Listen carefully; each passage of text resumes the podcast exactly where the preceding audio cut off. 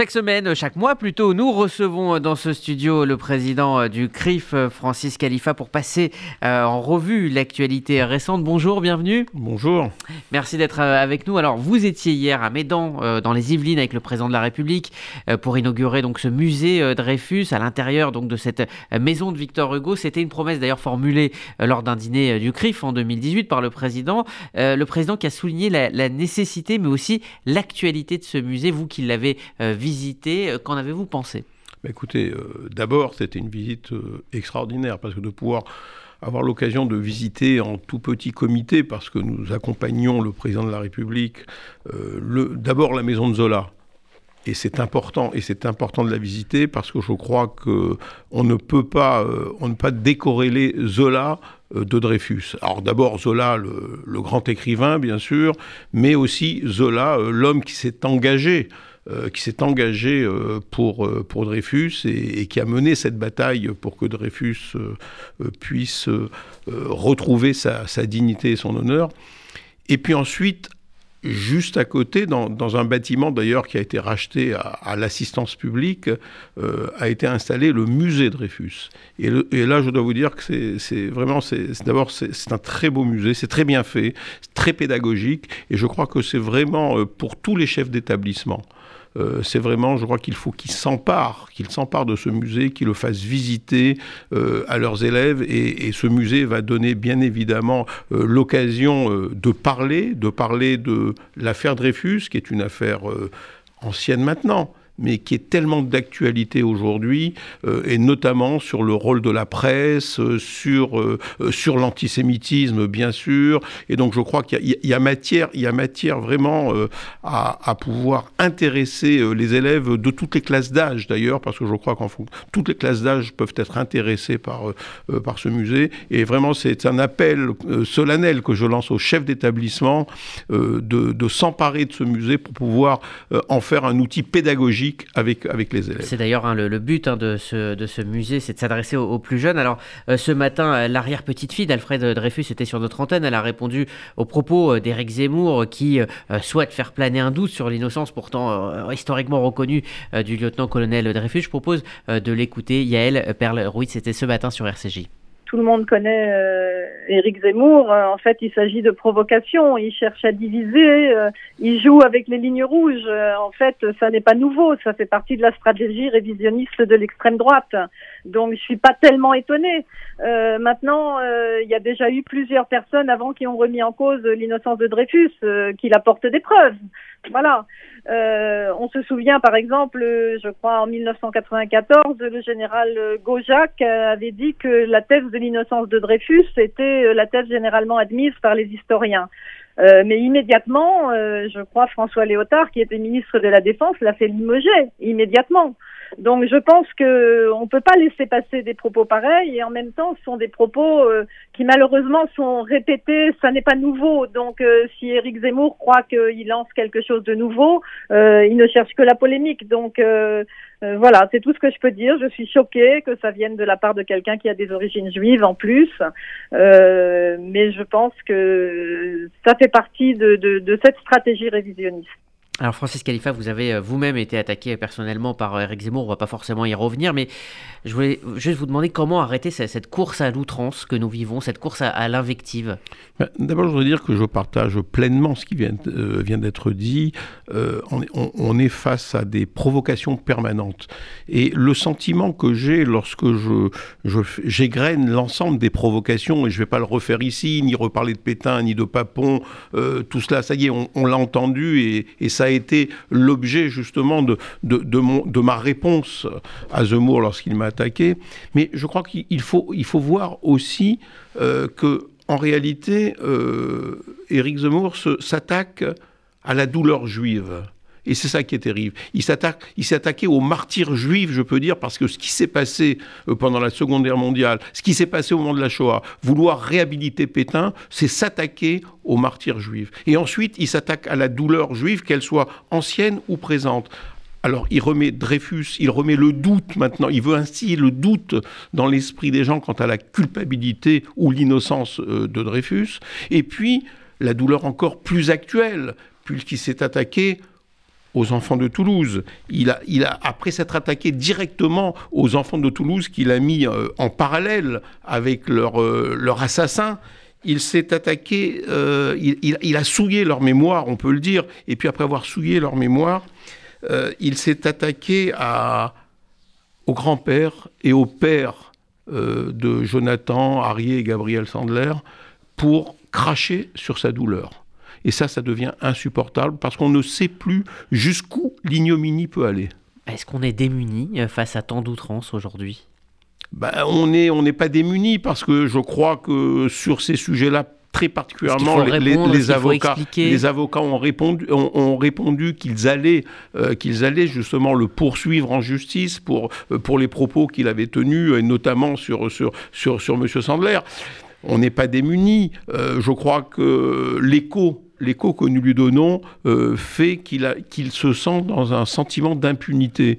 Alors peut-être que la meilleure des choses, ça serait d'en parler euh, le moins possible, de réagir bien évidemment, parce qu'on ne peut pas réagir à ces outrances, à ces outrances, on ne peut pas être sans réaction, et on ne peut pas laisser euh, cracher sur la communauté juive, sur sa douleur, encore une fois, et sur son martyr, sans réagir. Mais je crois que moins on en parlera, et mieux ça sera. Alors l'autre actualité euh, importante, hein, c'est le procès des assassins présumés donc de Mireille Knoll, euh, qui s'est ouvert hier à Paris. Euh, il va durer jusqu'au 10 novembre. Le fait que Sarah Halimi n'ait pas eu le droit à un procès, est-ce que cela donne une dimension supplémentaire à ce procès Knoll ça donne sans, contestation une, une dimension particulière, et vous l'avez bien noté que cette cette douleur que nous avons eue, ce traumatisme que nous avons eu euh, de voir l'assassin euh, de Sarah Halimi exonéré de sa responsabilité, euh, nous oblige à considérer que ce procès doit bien d'abord évidemment être le procès des assassins de Mireille Knoll. C'est évident, c'est d'abord le procès des assassins de Mireille Knoll. C'est la famille de Mireille Knoll qui est dans la douleur aujourd'hui avec la communauté juive bien évidemment. Mais j'ai une pensée particulière pour ces enfants, euh, Alan et Daniel, qui sont très engagés euh, maintenant pour que la vérité jaillisse et pour que ces assassins, ces bourreaux, parce que lorsqu'on se souvient de la façon dont a été assassiné euh, Knoll à coups de couteau, puis brûlé, euh, je, crois qu'il euh, faut que justice soit rendue. Mais au-delà de cela, et au-delà de la justice qui doit être rendue, ce procès doit être aussi le procès de l'antisémitisme qui tue encore dans notre pays. Et ça, c'est important parce que nous avions, nous attendions aussi du procès de, Sarah Limi euh, qu'il soit le procès de l'islamisme qui tue, euh, puisque c'est euh, un, islamiste en réalité qui a tué, qui a tué Sarah Limi. Et, là, je crois qu'il faut, il faut que ce procès-là, de, des assassins de Knoll soit celui de l'antisémitisme qui tue encore dans notre pays en, 2018, que le Miracle c'était 2018, mais qui peut encore tuer. C'est cet antisémitisme qui a tué, qui tue et qui peut encore tuer. Et c'est ça, c'est ça la, tout, tout ce que j'attends de ce procès. Francis Khalifa, j'aimerais aussi vous parler donc de, politique et même de la structure même de la société française. Il y a une semaine, à, votre place, il y avait Emmanuel Debono, qui est rédacteur en chef de la revue Le Droit de Vivre, c'est la revue de la, de la LICRA. Elle publiait donc une, étude poussée sur l'électorat d'Éric Zemmour, on ne va pas y revenir, euh, et celui de Marine Le Pen. Et il y a un chiffre euh, marquant qui nous a, en tout cas ici à la rédaction, euh, choqué, confirmé par une autre étude de Fondapol, c'est qu'aujourd'hui, en 2021, il y a plus de 30% de Français qui sont prêts à voter pour des idées d'extrême droite. Que s'est-il passé euh, pour qu'on en arrive là. 30%, c'est, on n'est plus du tout à 15%, on n'est plus du tout à 10%. À 10% 30%, c'est inquiétant. C'est particulièrement inquiétant. Et si à cela, euh, vous rajoutez euh, la, partie de Français qui est prête à voter pour l'extrême gauche également, qui est aussi un danger, il faut le rappeler, on, voit, on voit bien que les extrêmes dans notre pays ont pris beaucoup de couleurs, j'ai envie de dire. Et je crois que tout cela, c'est, c'est le résultat peut-être de réponses qui n'ont pas été apportés aux préoccupations des Français. Et aux, préoccupations, de toutes sortes, qu'elles soient sécuritaires, et lorsqu'elles sont sécuritaires, c'est vers l'extrême droite qu'on essaie de trouver des réponses, qu'elles soient parfois sociales, et parfois on va vers, un peu plus vers la gauche pour essayer de trouver des réponses. Et puis euh, je crois qu'il y a, euh, euh, il a aujourd'hui, n'oublions pas ce qui s'est passé avec le pass sanitaire également, qui a provoqué énormément de, de réactions, cette, cette espèce de, comment dirais-je, de de réactions que nous avons eues euh, avec ces manifestations euh, à répétition euh, dans notre pays, de gens qui s'opposaient au pass sanitaire, qui, qui passaient ça sur le, sur le plan d'une privation de, de, liberté. Je, crois qu'il y a aujourd'hui un, malaise dans la société française et, et c'est ce qui fait que les, les extrêmes, les extrêmes progressent, mais je dois dire que je suis particulièrement inquiet de cette progression des extrêmes, et notamment de, l'extrême droite, parce qu'on parle de l'extrême gauche, c'est vrai, mais pour l'instant, l'extrême gauche n'est pas en capacité euh, d'arriver au second tour de l'élection euh, présidentielle, alors que pour l'extrême droite, euh, nous voyons bien que toutes les études d'opinion nous donnent un candidat, un candidat, un des deux candidats d'extrême droite, en tout cas en fonction des études, qui serait au deuxième tour. Donc c'est une véritable inquiétude, et je crois qu'il va falloir que l'on réfléchisse aussi comment contrer et comment apporter euh, des, réponses à, tous ces Français qui sont un petit peu perdus et qui se réfugient sur les extrêmes. Alors vous avez l'habitude de dire à ce micro que les Juifs sont des Français comme les autres et que donc dans la communauté euh, juive il y a, euh, on va dire, la même sensibilité voilà, face à des, à des, juifs français qui adhèrent à des idées d'extrême droite ou à des personnages d'extrême droite, quels, quels, sont les arguments qu'on peut leur, leur opposer? D'abord la morale. D'abord la morale. Et je voudrais revenir parce que c'est à ce micro que j'ai dit que, après avoir égrené euh, tout ce que, et je reviens à Zemmour malheureusement, mais après avoir égrené tout ce que Zemmour avait, euh, avait déclaré sur la douleur juive, sur le martyr juif, euh, j'avais conclu en disant pas une voix juive pour Eric Zemmour. Et je crois qu'on m'a mal compris car c'est à, neuf mois des élections ou à sept mois des élections, on ne, on ne, on ne fait pas. D'abord, le CRIF donne rarement des consignes de vote, sauf, d'éliminer les extrêmes hein, et de ne pas euh, s'intéresser aux extrêmes dans nos votes. Mais là, je crois que c'était une question morale surtout.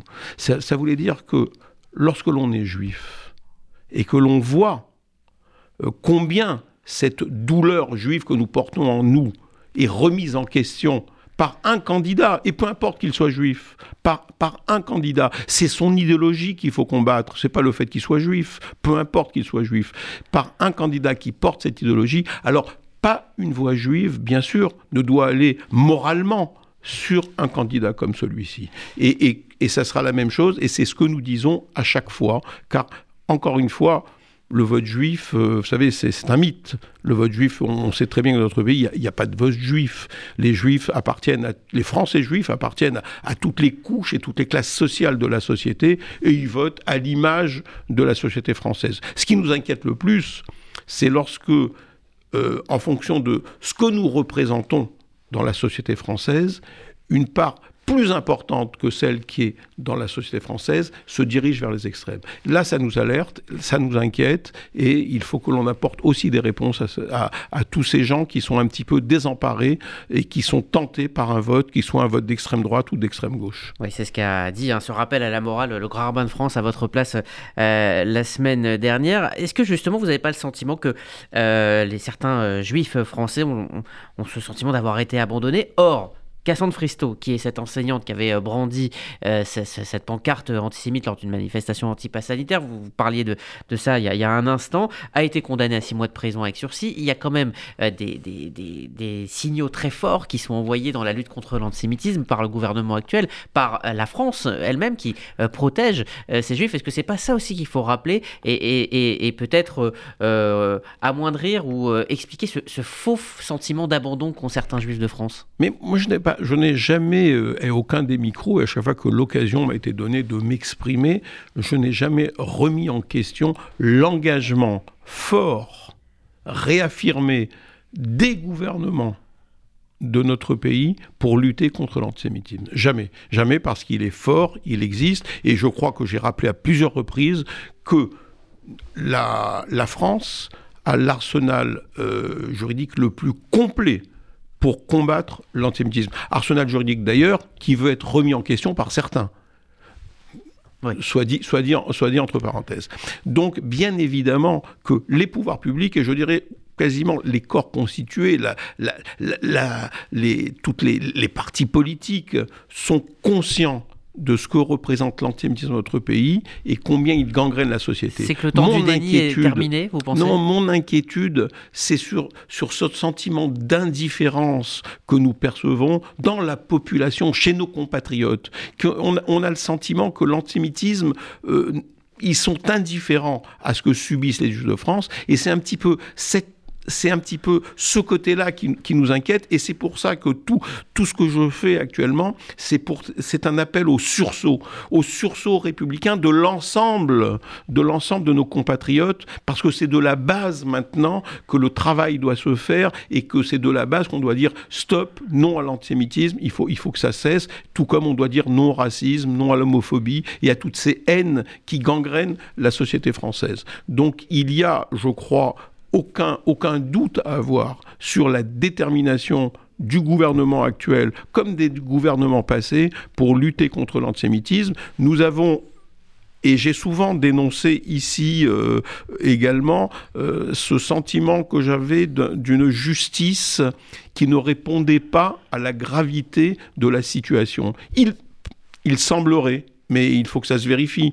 que sur quelques, quelques dossiers qui, qui viennent de, de, là, récents, il semblerait qu'il y ait une plus grande prise de conscience des magistrats sur la responsabilité qui est la leur pour faire aussi reculer l'antisémitisme à travers justement des sanctions qui soient des sanctions plus fortes et qui soient suffisamment fortes pour être dissuasives et qui ne soient pas des encouragements à la récidive. Avec des réactions euh, aussi beaucoup plus euh, rapides. Un petit mot de l'actualité euh, communautaire avec cette semaine l'élection d'un nouveau président du consistoire central, Elie Korchia, avocat qui donc était avocat dans euh, de nombreux dossiers justement euh, traitant d'antisémitisme. J'imagine que vous saluez euh, son, son arrivée, puis son mandat qui va être tourné, hein, selon lui, vers la jeunesse et vers aussi la place des femmes dans la, dans la communauté. Écoutez, je, salue bien évidemment avec beaucoup de, bonheur, j'accueille beaucoup de bonheur l'arrivée d'Eli Korchia, qui est un ami de longue date maintenant, avec qui